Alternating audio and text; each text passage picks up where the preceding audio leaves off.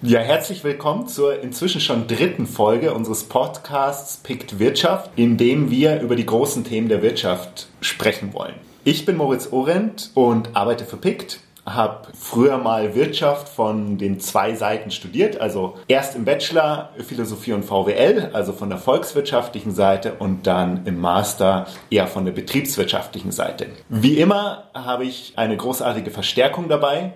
Juri, magst du dich noch mal kurz vorstellen?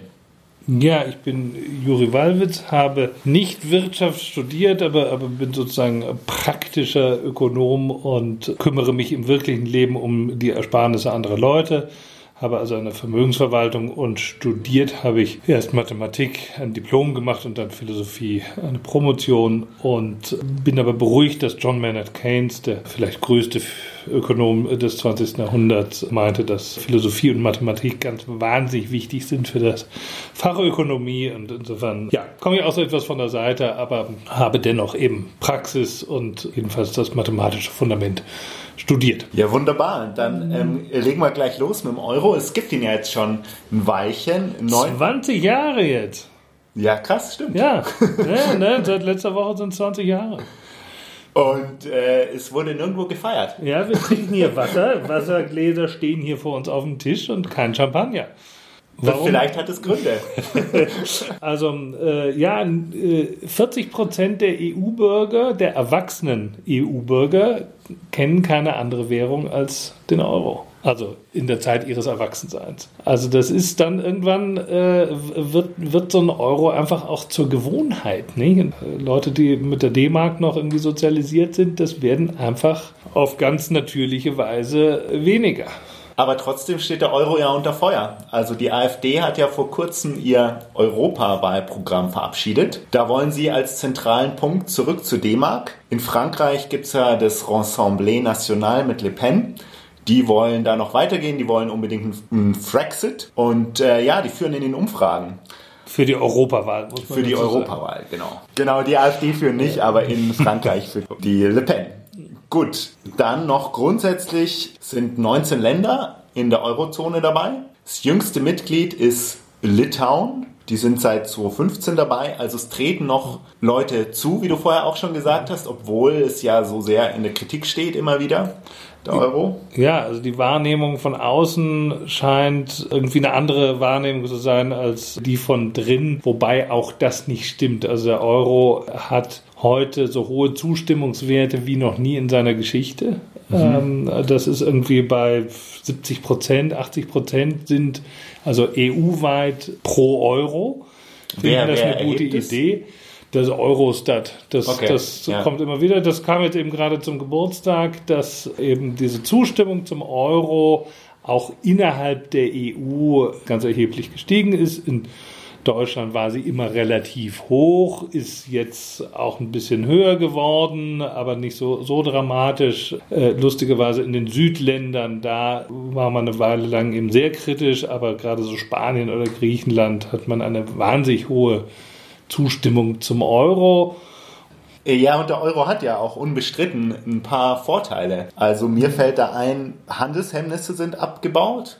Also durch den Euro, wenn man nicht mehr die Währung umtauschen muss. Genau, das steigert einfach die Effizienz, es vergrößert den Markt und damit können Unternehmen äh, prinzipiell besser produzieren. Das heißt, sie können bessere Waren herstellen zu günstigeren Preisen und da sie miteinander auch stärker in Konkurrenz stehen, weil sie jetzt auf gleicher Basis mit ihren bisherigen Konkurrenten in Europa unmittelbarer in, im Wettbewerb stehen, Dadurch, jedenfalls in der Theorie, sinken die Preise und werden die Produkte besser und der Konsument hat was davon. Dann ein weiterer Vorteil ist ja immer, wenn man ins Ausland innerhalb der EU reist, Innerhalb der Eurozone? Innerhalb der Eurozone, danke, dass man einfach zahlt mit dem Euro ja. und sich da nicht irgendwie für mehr Geld was umtauschen muss genau. und auch gleich das gute Gefühl hat, was eigentlich das kostet. Ja, auch das ist ein, ein Vorteil, der es eben prinzipiell dazu führen sollte, dass die Leute auch mehr ausgeben auf, äh, auf Reisen, weil sie einfach ein besseres Gefühl dabei haben und weil sie nicht so viel Geld verlieren beim Geldwechsler. Das ist natürlich schlecht für den Geldwechsler, die haben natürlich alle, sind natürlich alle irgendwie verschwunden, aber die werden schon einen neuen Job gefunden haben. Hoffen was. Hoffen wir. Gibt es noch weitere Vorteile? Der Vorteil, den man sich auf ähm, der Makro, also auf der großen übergeordneten Ebene äh, versprochen hat, ist, dass es eben unmöglich wird für bestimmte Länder sich Wettbewerbsvorteile zu verschaffen, indem sie abwerten. Mit einer Abwertung produziere ich plötzlich alles viel billiger. Wie, wie mache ich eine Abwertung ganz konkret? Abwertung mache ich ganz konkret, indem ich sage, für die D-Mark muss man nicht mehr sieben Schilling aufwenden, sondern äh, von mir aus zehn. Und dann ist also ein Drittel äh, ist das billiger. Der, der Österreicher, der seine Mozartkugel nach Deutschland verkauft, bekommt für seine Mozartkugel einen Euro. Bisher wenn er das umgetauscht hat, hat er sieben äh, D-Mark, D-Mark, sieben D-Mark, äh, sieben Schilling für die D-Mark war das nämlich damals, was die ganz Alten unter uns noch wissen. Äh, er bekommt dann eben nicht mehr sieben Schilling, wenn er es umtauscht, sondern zehn. Und plötzlich hat er also einen, einen sehr viel höheren Gewinn und kann eben äh, das dann natürlich auch im Zweifelsfalle billiger anbieten, eben nicht mehr für eine Mark, sondern von mir aus für, für 90 Cent dann verkauft er mehr, aber er äh, dadurch, dass Pfennig war es, oder? Oder äh, Pfennig, oh ja. ich habe auch gerade drüber nachgedacht. Genau, Pfennig hießen die Dinger. Und jedenfalls kann er dann die, seine Ware billiger anbieten. Und seine Kosten daheim sind ja so ungefähr dieselben geblieben. Okay, der Kakao, den er importiert, dafür muss er jetzt mehr Schillinge aufwenden, weil der wird natürlich nicht den Schilling äh, notiert, aber seine Arbeitskosten, die eben doch das meiste ausmachen und was ist die Miete für die Fabrikhalle und so, das alles wird nach wie vor in Schilling berechnet. Äh, auf diese Weise hat er, indem er mehr Schillinge einnimmt aus dem Ausland, kann er also seine Schillingkosten daheim gleich bleiben, bleibt ihm einfach mehr übrig, kann auch mehr verkaufen, die Gewinne werden höher, er kann investieren und wunderbar. So funktionieren Abwertungen. Und der Punkt ist, dass die wettbewerbsfähigen Länder oder diejenigen, die eine Tradition haben, dass sie ihre Wirtschaft permanent auf Effizienz trimmen, die ärgern sich natürlich darüber, wenn sich jemand durch eine Abwertung einen Wettbewerbsvorteil verschafft. Aber andererseits kriegen sie ja für weniger Geld die Mozartkugel dann am Ende. Genau, sie können mehr Mozartkugeln fressen und dadurch furchtbar dick werden. sie können natürlich günstiger Skifahren gehen in, ja. äh, in Saalbach-Hinterglemm. Und das stimmt, aber es ist so, so, so, ein, so ein Gefühl von eben, die spielen nicht fair. Nicht? Das ist der, der faire Wettkampf ist alle unter den gleichen Bedingungen.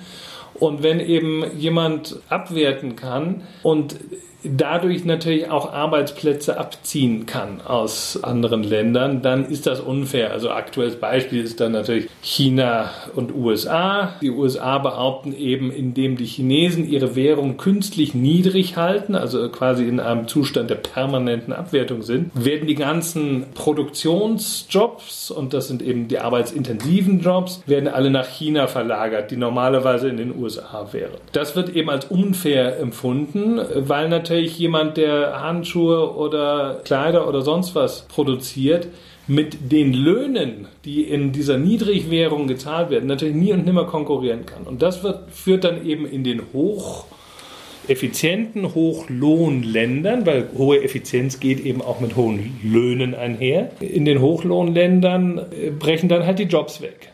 Und das ist eben politisch hier schwer zu vermitteln. Und das wollte man auch mit dem Euro in den Griff kriegen? Das wollte man mit dem Euro in den Griff kriegen. Man hat gesagt, okay, es gibt eben dann keine Abwertung mehr und dadurch schafft man einheitliche Bedingungen und in den Hochlohnländern dann also das Ressentiment gegen die Niedriglohnländer und die, die permanenten Abwerte äh, verschwindet dann. Das ist naja, äh, halt eben nur so halb gelungen. Ähm, da kommen wir jetzt schon zu den Nachteilen wahrscheinlich, oder? Oder fehlt noch was bei den ähm, Vorteilen, was wir unbedingt brauchen? Mm, nein, das, das sind die wesentlichen Dinge. Es ist so eine Währung, ist halt auch etwas, woran man sich festhalten kann. So, ja. so als Symbol der, der, der europäischen Einheit ist es etwas, was, äh, ja, was man jeden Tag in der Hand hat, im, im Portemonnaie und das stiftet so eine gewisse Identität. Das jedenfalls war die Hoffnung. Aber dann gehen auch schon die Nachteile los. auch der Euro hat zwei Seiten, gell?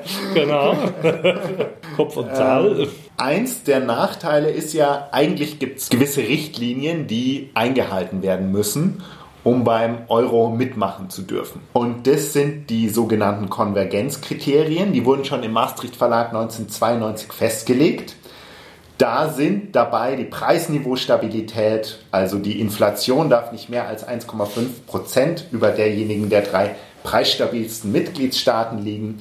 Es muss eine niedrige Staatsverschuldung äh, vorliegen, also insgesamt höchstens 60 Prozent des Bruttoinlandsprodukts und die Neuverschuldung maximal 3 Prozent des Bruttoinlandsprodukts. Und man braucht vorher zwei Jahre die Wechselkursstabilität zum Euro. Wenn man jetzt mal dabei ist, haben ja fast alle Länder, ich glaube bis auf Schweden und eins, das mir, dessen Name mir gerade entfallen ist, haben diese Konvergenzkriterien verletzt, auch Deutschland.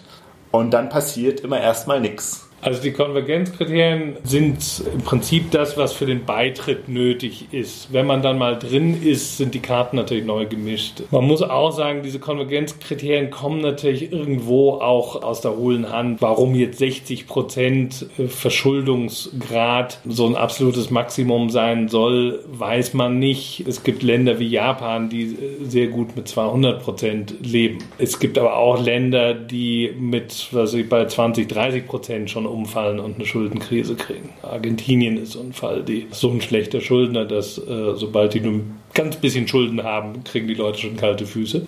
Deswegen sind diese Kriterien in der Praxis so ein bisschen überbewertet. Der Praktiker sagt, na ja, jeder soll halt so viel Schulden machen, wie seine Gläubiger meinen, dass er zurückzahlen kann oder, oder dass er tragen kann. Aber ist es nicht so, dass wir quasi durch den Euro irgendwie wirtschaftlich miteinander verknüpft sind und ja auch zum Beispiel nur noch eine europäische Zentralbank haben, die Geldpolitik für den ganzen Raum macht? Und so man schon irgendwie aufeinander Acht geben muss. Ja, ich meine, das ist eben das, was in der Euro-Krise passiert ist, oder da hat man eben gesehen, was dann passiert. Der Punkt ist eben, die, die Länder sind nicht mehr in ihrer eigenen Währung verschuldet. Die Deutschen sind nicht mehr in D-Mark verschuldet, sondern in Euro und die Italiener sind nicht mehr in Lire verschuldet, sondern in Euro. Und früher war es halt so, oder so ist es in Großbritannien zum Beispiel ganz stark, dass die Zentralbank, in dem Fall die Bank of England, wenn der Staat klamm ist, kann eben die Zentralbank eingreifen und sagen, okay, dann kaufen wir die Staatsschulden. Wenn der Markt, die individuellen Gläubiger dem Staat kein Geld mehr leihen wollen, dann, dann machen wir das. Und das beruhigt natürlich die Märkte äh, ungemein, weil man weiß, naja, die Engländer, dadurch, dass sie Pfund drucken können, können sie auch immer ihre Schulden zurückzahlen, die in Pfund sind. Ja, das ist, ist, ja überhaupt kein Problem. Also die werden niemals pleite machen, die Engländer. Bei den, sagen wir mal, Italienern ist das eben schon eher der Fall, weil die können nicht zur Europäischen Zentralbank gehen und sagen, hm, sorry, wir haben ein Schuldenproblem, druckt doch mal bitte. Und das ist, ist eben der große Unterschied heute. Und deswegen muss man in so einer Währungsunion eben viel, viel vorsichtiger sein mit den Schulden, die man macht als Staat, weil man quasi in derselben Situation ist wie ein Privatmann. Ich kann es eben nicht drucken. Du und ich, wir können eben, wenn wir Schulden machen, wir können es ja auch nicht einfach drucken. Äh, das ist eine blöde Situation und in dieser blöden Situation, in der du und ich uns schon lange befinden, befinden sich jetzt eben auch die europäischen Staaten. Also sagst du, dass quasi irgendwie Kriterien, auf die man sich einigt, schon sinnvoll sind, dann die genauen Grenzen sind letztendlich äh, zufällig. Ob man das bei 40 oder 80 Prozent ja. sieht, ist äh, sicherlich auch von Staat zu Staat verschieden, aber das ist natürlich auch so eines der Probleme der Eurozone, dass es eben ein Kriterium immer geben muss, was für alle passt und am Ende eben äh, nur für die wenigsten passt. Was, äh, worunter natürlich die Eurozone äh, immer leidet, wie auch eben ein Zinssatz für alle Länder gleich sein muss und gleich passend sein sollte, aber in der Praxis natürlich nicht für alle passt. Also nochmal zum Zinssatz. Ich glaube, man sagt, wenn, wenn die Wirtschaft brummt, dann kann man ruhig hohe Zinsen genau. nehmen, um eine Inflation zu verhindern. Genau, so wie in Deutschland. Deutschland genau. brummt äh, in gewisser Weise die Wirtschaft, jetzt nicht mehr so sehr, aber in den letzten Jahren war es sehr gut. Dieses Jahr hat man Lohnsteigerungen oder 2018 gab es Lohnsteigerungen von dreieinhalb Prozent in Deutschland. Das ist nicht schlecht und das hat natürlich einen gewissen inflationären Druck. Wenn jeder einfach dreieinhalb Prozent mehr in der Tasche hat, dann hat das äh, Auswirkungen auf die Preise. Insofern könnten wir natürlich hier durchaus einen Zinssatz von drei oder vier Prozent auch vertragen. Haben wir aber nicht, weil das eben die anderen Eurozonenmitglieder umhauen würde. Und das will die Zentralbank halt vermeiden. Insofern haben wir einen zu niedrigen Zinssatz, der hier für eine gewisse Inflation sorgt, die nicht unbedingt in den Gütern ist, aber zum Beispiel in den sogenannten Assetpreisen, also Immobilien werden vielfach dann sehr viel teurer oder auch Aktien und alles, was man so kaufen kann. Also sind wir da strukturell im Nachteil letztendlich gegenüber Ländern, die eine eigene Währung haben. Das ist in der Tat so. Wenn man sich in der eigenen Währung verschulden kann, das ist toll. Es halt eine große Versuchung und viele Länder sind dieser Versuchung immer wieder unterlegen, haben ihr Geld schlecht gemacht und das wollen natürlich die Bürger irgendwie auch nicht. Deswegen sind eben auch die Südeuropäer, obwohl sie nicht mehr abwerten können, was sie früher häufig gemacht haben, obwohl sie das nicht mehr können, sind sie häufig sehr zufrieden mit dem Euro, weil natürlich auf die Weise auch äh, ihre Ersparnisse was wert bleiben und eben nicht von der Inflation dann immer wieder äh, aufgefressen werden. Also Abwertung bedeutet natürlich auch höhere Inflationsraten, weil natürlich dann alles teurer wird, was aus dem Ausland importiert wird. Der Mercedes, den sich der Österreicher natürlich immer noch kaufen möchte, der wird natürlich teurer, wenn der Schilling abgewertet wird. Also für seine Ersparnisse kann er sich da nichts mehr kaufen. Das sind eben der Grund, warum die Bevölkerung eben dann doch die stabile Währung haben möchte, weil dann doch irgendwie jeder Ersparnisse hat, äh, auf die er ungern verzichtet. Also es hat auch dieser Kritikpunkt hat letztendlich zwei Seiten. Ja, also das Problem am Euro ist, dass die Konvergenz geschaffen werden sollte, indem alle auf demselben Niveau und mit denselben Voraussetzungen miteinander konkurrieren. Das war die, die große Konvergenz, die angestrebt war. Tatsächlich ist aber eine Divergenz rausgekommen, weil eben plötzlich Industrien, die darauf überhaupt nicht vorbereitet waren, mit sehr effizienten Konkurrenten aus Nordeuropa konkurrieren mussten. Ja, die deutsche chemische Industrie, die ist einfach derartig durchstrukturiert und hat so gigantische Fabriken, da kann keiner dagegen konkurrieren. Selbe mit der Autoindustrie und, und, und. Und das bedeutet einfach, dass die in vielen Ländern, die eben nicht so eine starke industrielle Basis haben, eben auch nichts entstehen konnte. Die sind gar nicht reingekommen in den Wettbewerb. Und das hat dazu geführt, dass tendenziell das Wohlstandsniveau auseinandergegangen ist, weil wir, wir konnten denen unsere Waren verkaufen und die konnten eben nicht durch eine Abwertung so billig werden, dass sie bei sich eben doch noch produzieren können. Und auf die Weise ist eben der Wohlstand im Norden ganz gut gewachsen und im Süden ist er eben stagniert. Das Wohlstandsniveau in Italien, das Einkommen ist heute da, wo es vor 20 Jahren auch schon war. Und das ist natürlich echt bitter. Wenn mhm, ich 20 ja. Jahre lang keinen realen Wohlstandszuwachs habe, dann macht mir das eben irgendwann keinen Spaß. Und diese Nachteile mit der Divergenz, waren die mit ein Grund für die Euro-Krise dann? Oder hat die sich manifestiert durch die Nachteile, die der Euro strukturell mit sich bringt? Also diese strukturellen Nachteile lagen der Euro-Krise zugrunde. Was noch dazu kam, war, dass die Regierungen in vielen Ländern Südeuropas und Irlands, äh, wobei es da nicht die Regierung war, sondern der private Sektor, aber in vielen Ländern war man begeistert über die plötzlich so niedrigen Zinsen, weil die Zinsen in der Eurozone sind auf das Niveau runtergegangen, was in Deutschland der Zinssatz war. Und dieser deutsche Zinssatz war immer wahnsinnig niedrig, weil in Deutschland gab es wenig Inflation und nur gute Schuldner, also Leute, die immer ihre Schulden auch zurückgezahlt haben. Insofern brauchte es nicht äh, sehr hohe Zinsen.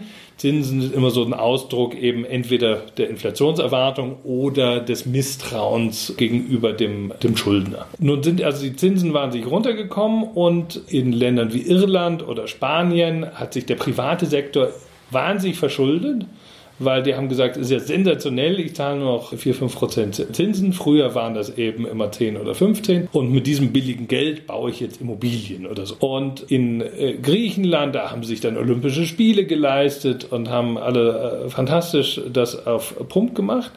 Und dann waren sie eben irgendwann überschuldet. und haben dieses billige Geld, was sie bekommen haben, aber nicht dazu genutzt, das irgendwie sinnvoll zu investieren in ihre Universitäten, in überhaupt das Ausbildungssystem, in ihre Infrastruktur, in, um eben konkurrenzfähig zu werden.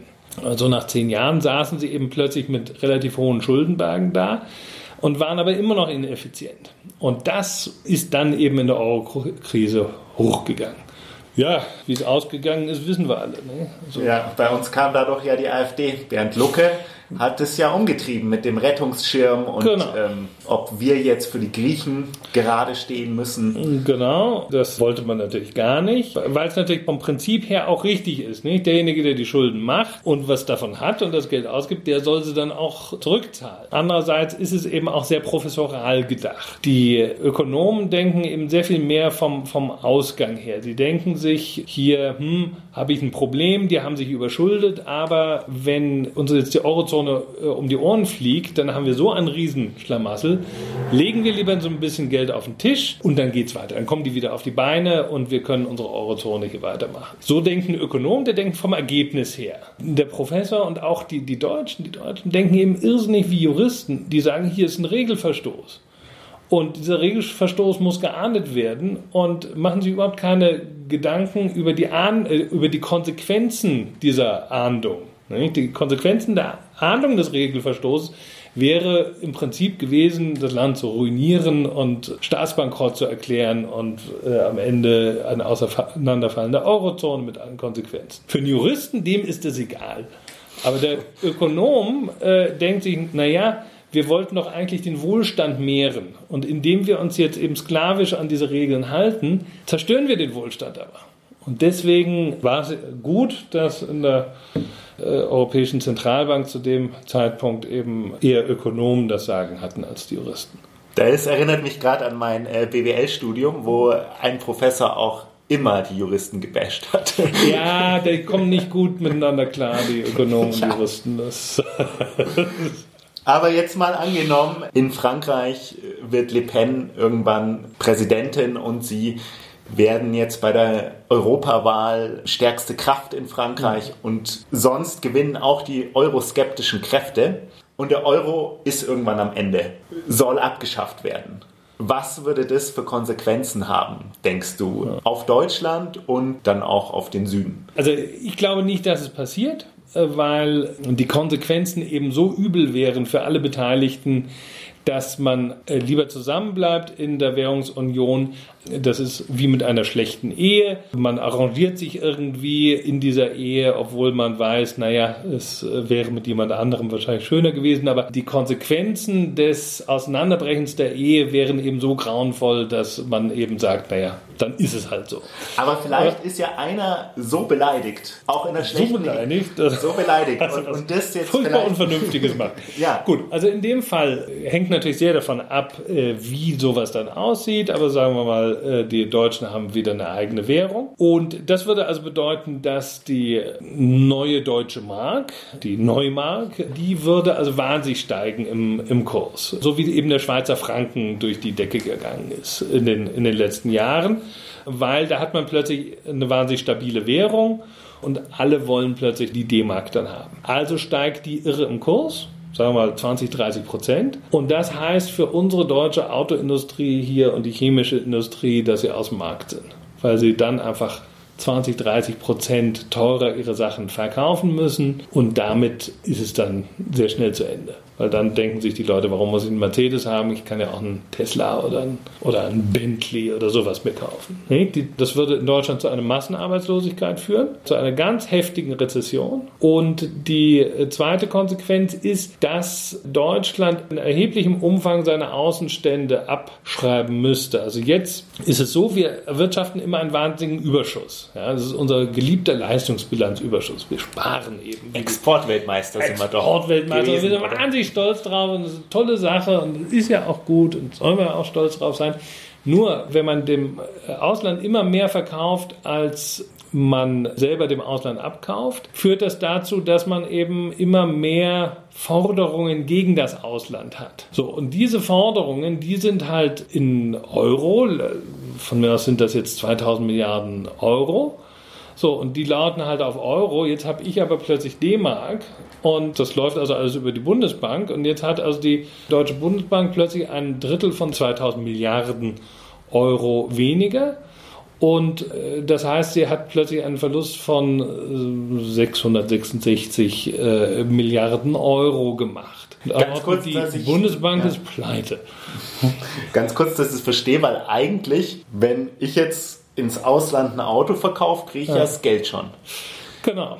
Und wo, wo entsteht dann dieser Leistungsbilanzüberschuss? Global gesehen muss der Handel immer auf Null rauskommen. Wenn ich vom Ausland Geld bekomme, dann muss es das eben entweder nehmen von einem anderen Ausländer oder es leiht sich irgendwo das Geld. Und am Ende der Kette. Das ist am Ende ist es immer so eine Kette. Am Ende wird sich eben immer geliehen bei demjenigen, der halt mehr verkauft, als er selber einkauft. Auf der ganzen Welt, global gesehen, muss es auf Null rauskommen. Und solange wir nicht mit dem Mars zum Beispiel handeln oder, oder mit der Venus, wird sich das auf der Welt ausgleichen auf Null.